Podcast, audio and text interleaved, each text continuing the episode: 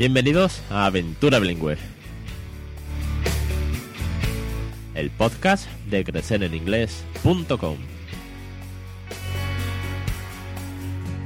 Capítulo 48 del 27 de abril de 2017. Muy buenas, mi nombre es Alex Perdel y esto es Aventura Bilingüe, un podcast sobre bilingüismo para aquellos que no somos precisamente bilingües. Último jueves de abril, invitado especial y vamos a hablar nada más y nada menos que de un mundo apasionante que, que descubrí ya hace un tiempo, que no me imaginaba que existía tanta ciencia ahí detrás, tantas cosas detrás del bilingüismo, y es la neurociencia cognitiva. Y para hablar de ello, tenemos con nosotros a John Andoni Duña Beitia. John, muy buenas tardes, bienvenido y preséntate a la audiencia, porque bueno, es, un placer tenerte aquí, es un placer tener un doctor en neurociencia. Muy buenas tardes y bienvenido a Aventura Bilingüe. Hola, buenas tardes. Pues con la vergüenza que corresponde a esto, debo decir que soy doctor, estos que no somos tantos en el mundo, doctor no médico, eh, sino científico, eh, esto que en inglés llaman PhD, eh, doctor en neurociencia cognitiva, en psicología, y anteriormente pues hice unas titulaciones magníficas que no me enseñaron nada más que a perder el tiempo que fueron magisterio y psicopedagogía. Y gracias a todo el tiempo que perdí, ahora estoy volviendo a lo que, lo que era la vocación de, la enseñanza y haciendo un poco ciencia aplicada a la educación, en mi caso sobre el multilingüismo. John, tú trabajas, para que la audiencia se ponga en contexto, en el Basket Center on Cognitive Brain and Language, que está en el País Vasco. Cuéntanos un poco qué es eh, el, este centro de investigación del tema de neurociencia y demás. Cuéntanos un poquito a qué, a qué os dedicáis. Bueno, para que la gente pueda entender un poco a qué nos dedicamos en el mundo científico y qué son estos centros de investigación, yo siempre pongo el ejemplo de la NASA, que todo el mundo conoce. Se dedican a una cosa muy concreta, que es la carrera eh, aeroespacial. Nosotros somos otro centro análogo al de la NASA, eh, que nos dedicamos a hacer neurociencia cognitiva. ¿Qué es la neurociencia cognitiva? Buena pregunta. Es, es, la ciencia que nace gracias a la confluencia de un montón de saberes que han estado ahí toda la vida, la antropología, la filología, eh, la educación, la psicología, la lingüística, pero que ahora se nutre de las técnicas nuevas que han salido en las últimas décadas para aproximarse al estudio del cerebro y entender un poquito mejor la mente, es decir, cuáles son las funciones cognitivas superiores que nos distinguen de, de, otros mamíferos, por ejemplo, y que nos ayudan a pensar, discutir, sonreír, tener emociones, aprender, etc. Y nuestro centro lo que hace es hacer eso, hacer neurociencia, hacer ciencia investigando el cerebro y cómo se comporta el mismo en, vuestro, en vuestra página, que le he estado echando un buen vistazo y la cantidad de artículos que tenéis, que tú has publicado, que como te decía antes de la entrevista, es abrumador todo lo que desarrolláis y que, bueno, está ahí como, como tú bien dices, un ejemplo como la NASA, pero la NASA es famosa y a lo mejor estos tipos de centros pues no son tan conocidos y mira que hay artículos escritos, pero bueno, que viene bien eh, darle, darle voz porque hacéis un trabajo increíble. Estado leyendo que tenéis líneas de, tres líneas de investigación diferentes, eh, la lengua, lectura y trastorno del desarrollo. Por otro lado, el multilingüismo y el aprendizaje de una segunda lengua, que es el tema que más nos ocupa en este podcast. Y por último, tenéis la neurodegeneración, por el daño cerebral y demás. Eh, ¿en ¿Cuál es tu especialidad? ¿En qué eh, de estos tres campos estás tú centrado? Bueno, son tres líneas que no son completamente diferentes unas de otras porque realmente yo estoy centrado en el aspecto del multilingüismo, pero eh, también trabajamos con el multilingüismo como una vía de mejora o de paliación de los efectos del deterioro cognitivo en la edad adulta. Es decir, podemos conseguir, gracias a, hacer bilingües a las personas mayores, que su envejecimiento sea un poquito mejor. Es decir, la lengua como vehículo de terapia. Y también siempre encontramos niños que, que tienen bueno, pues más problemas en la adquisición de la lectoescritura que los, que los otros compañeros de clase y pueden estar en un contexto multilingüe, como es el caso del País Vasco. Aprenden a leer y a escribir en euskera y en castellano al mismo tiempo. En otras comunidades se hace con el inglés y el castellano al mismo tiempo. Y vemos que hay niños que tienen problemas en la adquisición de la lectoescritura. Entonces, vemos cómo se relaciona el multilingüismo también con, los trastornos eh, específicos del lenguaje, trastornos tipo dislexia, trastornos del aula. Para colmo tenéis, como tú habías dicho, tenéis el, el bilingüismo del euskera y el español, que son completamente diferentes. Sí, hay gente que te puede decir que el inglés y el español, hay palabras que pueden sonar igual, pero es que el euskera es tan sumamente complicado por, bueno, ahora se nos han puesto de moda todas las películas de apellidos vascos y series de televisión, y la verdad es que suena completamente, eh, sí, no, no común al español en casi nada, por lo menos a mí me lo parece, con lo cual creo que tenéis dos, dos lenguas que, que la misma persona pues, pues, va a tener desarrollos diferentes. Y me imagino que habrá pues un millón de estudios y tenéis ahí una fuente pues muy interesante que, analizar. Sí, realmente el caso del País Vasco, como de otras poblaciones eh, multilingües, es, es, un filón para nosotros porque estamos hablando de un cerebro que es capaz de negociar de manera nativa entre dos lenguas, moverse de una a otra sin apenas esfuerzo, siendo estas lenguas lo que tú decías, Alex, son completamente diferentes en términos léxicos, en términos sintácticos, no tanto en términos fonéticos, porque los sonidos de la lengua, los fonemas, son muy similares entre el euskera y el castellano, con pequeñísimas variaciones, pero es que la, gramática es completamente diferente. Hablamos de un orden canónico de la sintaxis completamente diferente. En castellano nos gusta el yo como manzanas y en euskera somos más del tipo yo manzanas como. Entonces empezamos a dar la vuelta a las cosas, complicamos todo y aún así mágicamente lo hacemos medio bien algunos. Bueno, pues te voy a ser, eh, de las preguntas que tenía preparadas, te voy a hacer la primera pregunta y es ¿cuáles son las ventajas en qué superan los bilingües a los monolingües eh, al margen de la lengua? ¿Cómo afecta eso al cerebro? ¿Cómo lo analizáis vosotros? Es decir, dame tu, dato científico y dame un dato pues eh, como padre primerizo, por ejemplo. Bueno, te cuento un poco la, la versión narrativa histórica como el abuelito, porque esto empieza con la idea de que el bilingüismo era negativo que, volvía locas a las personas, que era un tipo de esquizofrenia. Y esto fue así durante un tiempo, décadas atrás. Entonces, Viendo esto, lo que se creó es una nueva vertiente de estudios que intentaron favorecer el bilingüismo, diciendo que realmente el hecho de ser bilingüe no es tanto una carga negativa, sino que encima puede conferir al ser humano ventajas mucho más allá de la lengua, a nivel cognitivo general y es toda la línea de estudios eh, que se han venido llamando la ventaja bilingüe. ¿no? Es la ventaja no lingüística. Además de la obvia lingüística y sociolingüística, hablo más de una lengua, por lo tanto me puedo comunicar con más personas en el mundo. La gracia es que esto nos atañe a un nivel muy superior, nos hace, dicho de una manera muy poco científica, más cercanos al, al superhombre. Somos superhéroes porque hablamos muchas lenguas. ¿En qué se materializa este superhéroe? Bueno, principalmente en la capacidad atencional. Y esto la gente lo va a entender muy bien si imagina un malabarista. El bilingüe o el multilingüe es una persona que está utilizando sonidos, estructuras sintácticas, palabras de varias lenguas dependiendo de la persona que tenga delante. Ahora mismo me toca hablar contigo en castellano y estoy utilizando mi repertorio del español. Pero en cuanto venga mi mujer, hablaré con ella en, en euskera y entonces tengo que apagar el español para centrarme en el euskera y son estas bolas de los malabaristas que están siempre en el aire y que no se nos pueden caer, porque entonces la comunicación no funciona. Tengo que estar muy atento a estas pelotas que están en el aire.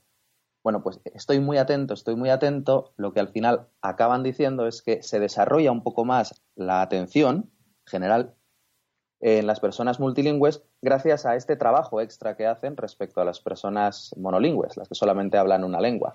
Eh, me, quedo sorprendido con lo bien que lo explicas, lo, claro y fácil que, lo planteas todo con el trabajo que tenéis detrás de, analizar y de, bueno, poner datos empíricos sobre la mesa porque eso sois científicos. Con respecto, por ejemplo, a, los niños, esta ventaja de enfocar más, de, de, prestar más atención, por ejemplo, ¿se puede ver reflejada a la hora de estudiar el día de mañana? Lo que sí se ha descubierto es que al parecer la integrar nuevas lenguas es más fácil si ya eres bilingüe. Es decir, adquirir una tercera o una cuarta lengua es más plausible, es casi más fácil, por decirlo así, si dominas ya más de una lengua de origen. ¿Por qué? Porque estás acostumbrado a tener esta flexibilidad cognitiva que te da el manejarte con tantas pelotas en el aire, ¿no? Eh, eso es lo que más nos hemos acercado al punto del aprendizaje. Pero de ahí a decir, como se ha llegado a decir algunas veces en medios de comunicación, que el hecho de ser bilingüe te hace más listo, más inteligente, bueno, no es verdad. Lamentablemente, eh, lo que se está descubriendo en los últimos años es que toda esta historia o hipótesis de la ventaja bilingüe está en entredicho. Cuando miramos cientos de niños en todo el estado, que es lo que hemos hecho nosotros, viendo aquellos que son monolingües y comparándolos con los que son bilingües, tanto Cataluña como País Vasco, etcétera, vemos que eh, medimos sus capacidades atencionales experimentalmente, con tareas de, psicología experimental muy clásicas, y vemos que funcionan exactamente igual. No podemos certificar, no podemos avalar la hipótesis de la ventaja bilingüe. Y ahí nos hemos parado todos y llevamos cinco años mirando para atrás y diciendo, uy, a ver si todos estos estudios que avalaban la supuesta ventaja bilingüe, pues no estaban hechos de la manera más razonable del mundo. Entonces empezamos a bucear, bajar al pozo, porque ahí sí que tienes que bajar a la alcantarilla estadística y empezar a mirar qué se hizo en cada estudio, con cuánta gente. Y creemos que ha habido una sobreestimación de los efectos pequeños. Puede que haya pequeñas diferencias, pero de ahí a decir que realmente es una ventaja que nos diferencia a los multilingües de los monolingües a niveles atencionales, pues es un salto cualitativo. Con lo que, como conclusión para la gente que nos esté escuchando, el hecho de saber más de una lengua consiste principalmente en eso, en saber y hablar más de una lengua. Pero esto no necesariamente tiene que hacerte ni más inteligente, ni más listo, ni darte unas capacidades atencionales superiores. Me quedo tranquilo con eso, en el sentido de que eh, todo el objetivo que yo tenía cuando emprendí esta aventura, cuando me planteé con un nivel medio común de inglés, hablar en inglés a mi hijo, no era que fuese un superhéroe, ni que fuese el más listo de la clase el día de mañana, sino que simplemente se comunicase, que viese películas en inglés, o que si quisiese eh, echar una oferta de trabajo el día de mañana en otro sitio, que no sea aquí, pues que no tuviese esa barrera de entrada. Con lo cual, bueno, eh, al final el objetivo de cada uno, las pretensiones, supongo que también va a marcar mucho el cómo se quiera tomar estas cosas. Si hay alguien que se quiere creer que puede, va a ser eh, un dios porque domina más de una lengua, pues obviamente va a estar muy equivocado. Pero vamos, con las lenguas, con cualquier cosa casi, ¿no? Pero bueno, la verdad que me gusta que lo aclares porque hay muchas eh, historias o muchos bulos y cada uno lo cuenta de una manera. Como bien has dicho, al principio era como lo peor del mundo hablar más de un idioma. Recientemente leí un libro de, del bilingüismo en la infancia que me lo mandaron de la, Universidad de México y todo el principio habla de eso, de cómo eh, había una campaña brutal en contra de que se hablasen dos idiomas, porque poco más que te volvías pues algo carajote, por decirlo fino. Y entonces, bueno, obviamente los estudios estáis, estáis ahí trabajando en ello para que no haya dudas o resolver todo, todo lo que rodea esto. Pero a nivel científico, eh, John, eh, ¿los cerebros son iguales o diferentes cuando los analizáis? Con todos los tags y todas las pruebas que hacéis. Bueno, por un lado hemos hablado de las, de las tareas de psicología experimental clásicas que mencionaba, que yo creo que la gente que nos está escuchando seguramente les suena algunas. A pesar de que seamos un poco frikis los científicos, Utilizamos tareas que se han hecho muy famosas gracias a las Nintendos y estas cosas que la gente ha jugado. La tarea de Stroop es el, paradigma clásico en la que se te presentan las palabras escritas en diferentes colores y te dicen, mira, da igual lo que ponga, tú solamente dime eh, en qué color está escrita la palabra. Entonces, una palabra como perro escrito en verde, tú tienes que decir que es verde. Pero claro, si lo que te pongo escrito es el nombre de un propio color, por ejemplo, la palabra rojo, pero escrito en verde, tú me tendrías que decir verde y no rojo somos lectores expertos, no podemos olvidar o obviar lo que tenemos delante y nos confundimos, no somos capaces de inhibir eso que está ahí y resulta traumático casi hacer este tipo de, tareas experimentales. Estas tareas experimentales son conductuales porque se basan en la conducta, en cuánto te confundes, cuánto tardas en leer el nombre del color correctamente, pero con la aparición de las técnicas neurocientíficas damos un salto cualitativo y ya nos apartamos un poco de la conducta, que es lo que vemos al final, en la serie del Doctor House lo que dice es que nunca hay que hacer caso a los pacientes, ¿no? Porque mienten por defecto. Bueno, pues nosotros miramos al que no miente, que es el cerebro. Vamos a ver online, antes de, que ocurra o mientras ocurre la conducta, qué es lo que pasa en el cerebro y si físicamente es diferente el de un hablante de muchos idiomas versus el de un hablante de un único idioma, un monolingüe. Esta es, el, gracias a la neurociencia, la nueva aproximación a la pregunta de la ventaja bilingüe. ¿Son diferentes los cerebros de una persona bilingüe respecto a una persona monolingüe? Y bueno, la diferencia es, principalmente, ya te estoy diciendo, sí hay una diferencia que es la funcional, porque el hecho de tener que estar haciendo malabares con diferentes pelotas de diferentes lenguas es algo que el monolingüe no tiene que hacer. Entonces, en cómo funciona el cerebro ya tiene que haber un extra, ya hay un algo diferente. Y esto principalmente se, localiza en las partes frontales del cerebro, que son las que nos permiten hacer muchas cosas o varias cosas al mismo tiempo sin cagarla, por hablar mal y pronto. Eh, ahora, más allá de la función, cuando miramos a la estructura del cerebro, gracias a la resonancia magnética funcional, que, saca unas imágenes preciosas de, de, lo que pongas dentro, y si son cerebros, pues más bonitas todavía, vemos si hay partes del cerebro que son diferentes, más sólidas, más robustas, más grandes o más pequeñas, depende, en los monolingües o en los bilingües. Bueno, se han hecho estudios con cientos de personas monolingües y cientos de personas bilingües de diferentes edades, pasando por resonancias magnéticas para sacar este tipo de neuroimágenes y estudiar. Y sí se están localizando diferencias muy, muy, muy pequeñas, pero que esas diferencias son tan pequeñas que no permiten generalizarse a todas las mezclas de idiomas. Es decir, las diferencias que estamos encontrando nosotros entre personas que saben castellano, euskera e inglés, por ejemplo, respecto a personas que solamente hablan español, no tienen por qué generalizarse a tipos de bilingüismo como el francés y el inglés que ocurre en Canadá, por ejemplo. La pregunta que conste, eh, que era más por curiosidad propia, que en sí, obviamente, porque te tengo en el podcast y es, un honor que, nos cuentes todo esto, pero la verdad que, bueno, eh, tenía mucha curiosidad porque como se habla tanto y la gente, cada yo, por ejemplo, hablo en el trabajo de esto o con amigos y cada uno te da, bueno, poco más que son o, o doctores, honores causas en, en cualquier materia. Todo el mundo somos expertos en todo. Entonces, bueno, pues quería preguntarte a ti, que sí lo estudias, que sí ves esas fotos preciosas, como dices, se nota que eres científico, porque tengo un amigo que es científico y habla igual. Y entonces, bueno, pues eh, un poco de, poner en pie como son por dentro, ¿verdad? Que no deja de ser llamativo y sobre todo muy, muy inquietante. Ahora bien, yo, eh, para ir, que se nos va el tiempo, si no, quiero hacerte una segunda pregunta. Y si esto, bueno, pues yo creo que vamos a tener que hacer una segunda entrevista más, porque da para mucho y tenemos poco tiempo. Hay un tema muy delicado y que se está, bueno, pues hay un debate enorme, sobre todo en redes sociales. Bueno, en la, en la calle está, pero yo que soy mucho, mucho de Twitter, veo eh, con el hashtag bilingüismo, por ejemplo, veo unas peleas enormes con el tema del el colegio, es decir, el contexto educativo, de cómo se está haciendo bien, de cómo se está haciendo mal, de cuáles son los planes de las comunidades autónomas, de cómo se está obligando, cuándo se está sectorizando. Hay tal debate, gente que está a favor, porque esto es lo mejor que puede pasarle a un niño desde pequeño y tal. ¿Cuál es tu opinión como científico eh, sobre la mezcla de lenguas en el contexto educativo? ¿Se pueden mezclar? ¿No se pueden mezclar? no sé si sabes si se está haciendo bien, si se está haciendo mal, pero a nivel científico, ¿es bueno? A nivel científico eh, es bueno si se demuestra eso. es decir, tenemos que poner a prueba las hipótesis y estas cosas tan grandes que mueven movimientos sociales enormes, movimientos económicos enormes, movimientos políticos gigantes, tenemos que ponerlos a prueba en su justa medida. Hay que hacer experimentación, hay que hacer ciencia y realmente ver si es problemático o es beneficioso algo como utilizar más de una lengua en una asignatura. Esto es una cosa que hasta ahora, por defecto, se ha prohibido. Y no solo prohibido, sino penalizado o castigado en el, contexto escolar. Si estás en un colegio bilingüe castellano-inglés y estamos dando maths en inglés, como se te ocurre hablar en castellano, con mucha probabilidad te vas a llevar una bronca y si sigues haciéndolo te vas a ir de clase.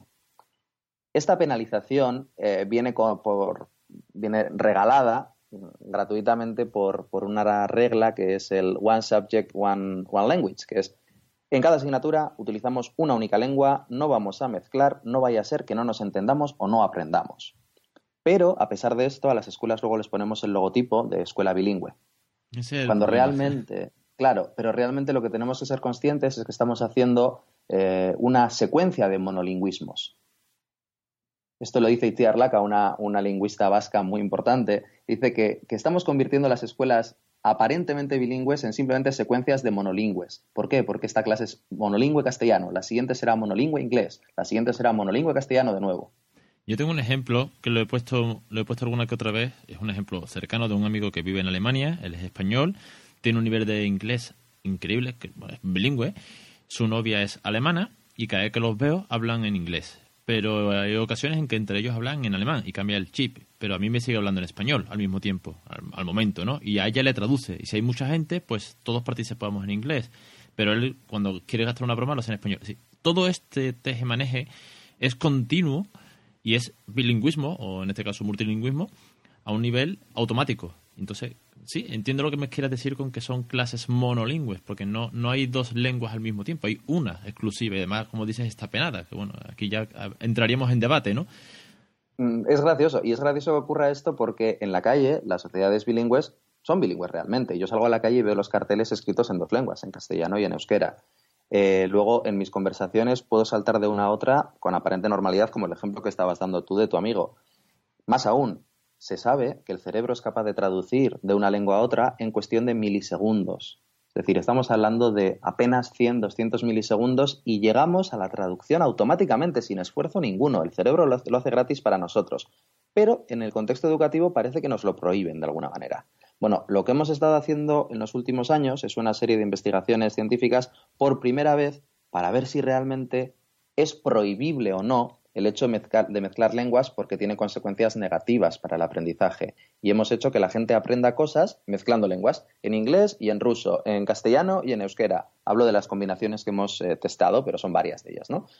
El resultado, bueno, la gente no aprendía peor por darle información mezclando lenguas. Es decir, le dabas la definición de un objeto utilizando una frase en castellano y una frase en inglés, y los niños aprendían exactamente igual que si le dabas las dos definiciones en castellano. Es decir, una vez tienes un nivel competencial medio como para entender lo que te dicen, para nada es negativo que te mezclen lenguas en la transmisión de conocimiento o en el, contexto aula, para nada. Y esto en el contexto familiar es lo mismo, el, el one person, one language, cada persona solo puede hablar en una lengua, bueno, no hay un punto de evidencia científica que valide esta afirmación de momento. Bueno, mira, eso está bien, porque en casa el que habla en inglés soy yo, pero por ejemplo mi mujer cada vez participa más, porque hay, le he comentado en algún capítulo que hay palabras como dummy, que es dummy, no, no hay chupete en casa, entonces bueno, eh, al final es una forma de comunicarnos que tenemos y, se ha establecido así por naturaleza, porque la, ha hecho el día a día.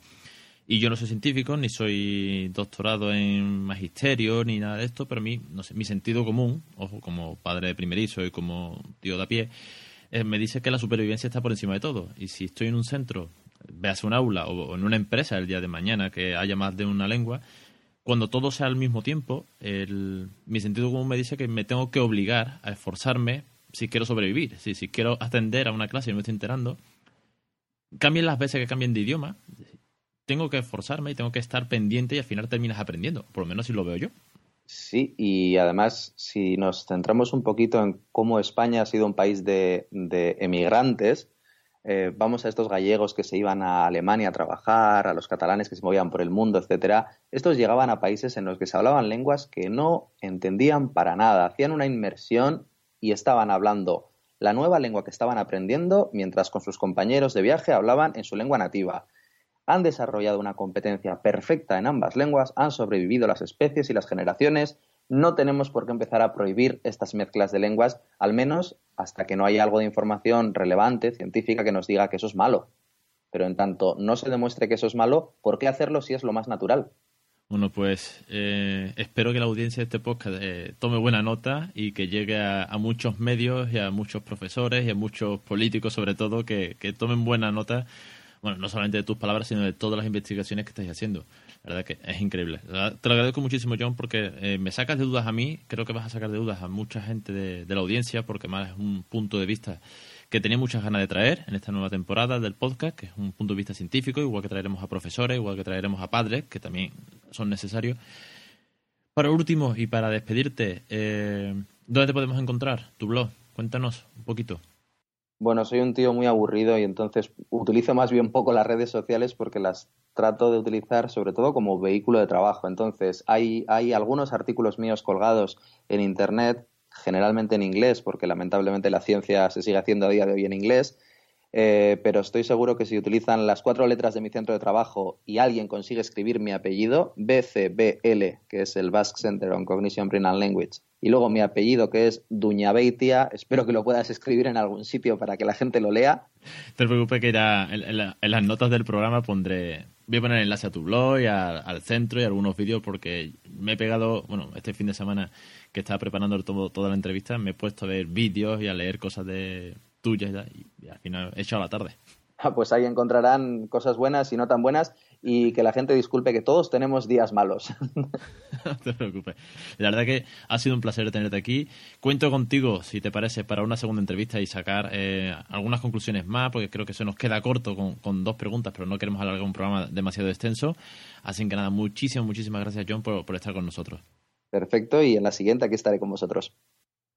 Hasta aquí el programa de hoy. De verdad, muchas gracias a todos por estar ahí. Muchas gracias, John, por tu entrevista, por participar, porque tenemos que hacer otra, porque se me ha quedado corto el programa. No quería extenderlo, pero es que tengo ganas de saber más sobre todo este mundo. Y a todos vosotros, gracias por estar ahí, de verdad.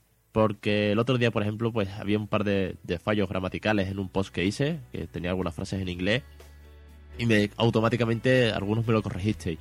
Gracias, eh, de verdad. Cuando veis algo raro, comentármelo, porque no dejo de aprender con vosotros. Eh, siempre lo digo y es verdad. Y a, algunas cuantas de vosotras, pues os he mandado un mail para pediros ciertos feedback a raíz del tema de los cursos que quiero montar, de cómo criar bilingüe en casa, de cómo hacerlo de manera natural, divertida, cuál, cuál sería vuestra opinión, qué es lo que buscaríais en, todo esto. Y bueno, eh, yo os agradezco que, que me hayáis mandado vuestra sincera opinión. Me es muy importante porque el tema no es más que no es montar unos cursos para lucrarme a nivel astronómico ni mucho menos, sino la idea es, bueno, pues crear un contenido de valor muy muy enriquecedor, algo que yo buscaba cuando empecé en todo esto y gracias a Dios pues había muchos blogs, pero montar una guía en condiciones, montar una guía desde cero porque hay interés y porque al final eh, me he dado cuenta que difundir el bilingüismo de esta manera es algo enriquecedor, algo que me hace feliz y que quiero participar con todos vosotros, ¿de acuerdo? Así que nada, venga, no me enrollo. La semana que viene más, eh, otro capítulo, el jueves, como sabéis, a la 1 y 5 en Aventura Bilingüe, el podcast de crecereninglés.com.